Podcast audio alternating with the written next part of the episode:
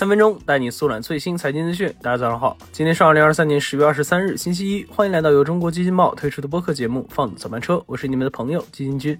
首先，我们先来听几条快讯。继两年前三十九岁的快手创始人宿华卸任 CEO 之位后，十月二十日，快手科技宣布宿华正式辞任董事长，由 CEO 程一笑兼任。那宿华最近第一道又频繁的出现在 VC 圈，更是以投资人的身份出现在绅士科技、光年之外的公司的背后，这也许是宿华的另一场征途。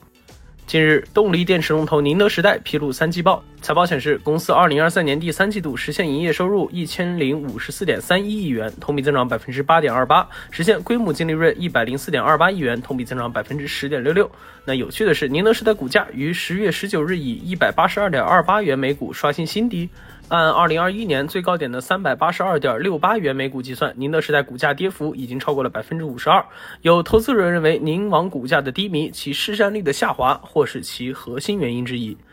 近日，江淮汽车发布公告，公司通过公开挂牌方式转让部分资产，其中包括的两家工厂实际上是江淮与未来合作的两座工厂：江淮未来先进制造基地与未来第二先进制造基地。对此，未来方面近日表示，对江淮和未来两个公司的正常市场经营都不会有任何影响。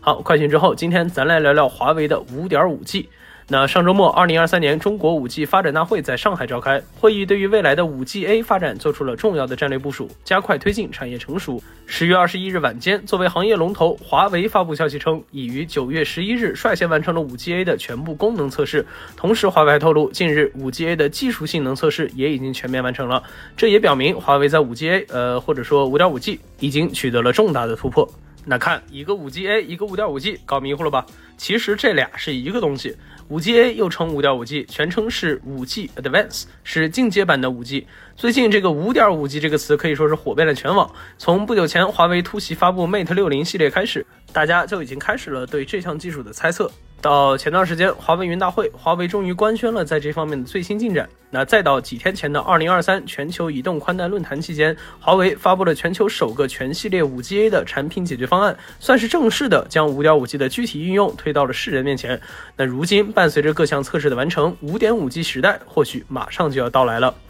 那据悉，5G-A 通过提供十倍网络能力以及多维新能力，加速人、家、物、行业、车五大连接的升级。那这个玩意儿和咱现在用的 4G、5G 到底有啥区别呢？简单来说，从消费者个人角度，4G、5G 时代让人们可以流畅的刷短视频成为了现实。不过，要想看到更高的清晰度、更加流畅紧凑的互动画面，带宽、时延更强的 5G-A 必不可少。那同时，对于一些其他场景，五 G A 的出现也可以让现有的技术产生质的飞跃，就比如说无人驾驶、无人机送外卖等等。这些技术现在已经开始了试点，但完全还达不到全面铺开的级别。而有了 5G-A 通感一体的新能力，可以通过技术创新，利用运营商现有的网络资源，感知在道路上的车辆，成为这些技术全面铺开的基础。那可以说，5G-A 的超低时延和超高可靠的网络性能，让之前的一些实验性产品的量产以及商用成为了现实。那不久前，还有华为相关人士向媒体透露，最早在今年年底，各大手机厂商旗舰手机将达到 5.5G 的网速标准。下行速率将达到五 Gbps，上行速率将达到五百 Mbps，但真正的五点五 G 手机下行万兆，上行千兆，可能要到二零二四年上半年才能到来。那不过，这个五 G A 的落地仍有挑战需要解决，不仅仅是目前已经取得重大突破的网络侧和技术侧，端到端才是这项技术目前最核心的挑战。包括华为等五点五 G 企业在未来需要做的，还是要通过政府推动和产业联合，努力在应用生态中打造出闭环。好，以上就是我们今天放的早班车的全部内容，感谢您的收听，我们明天同一时间不见不散。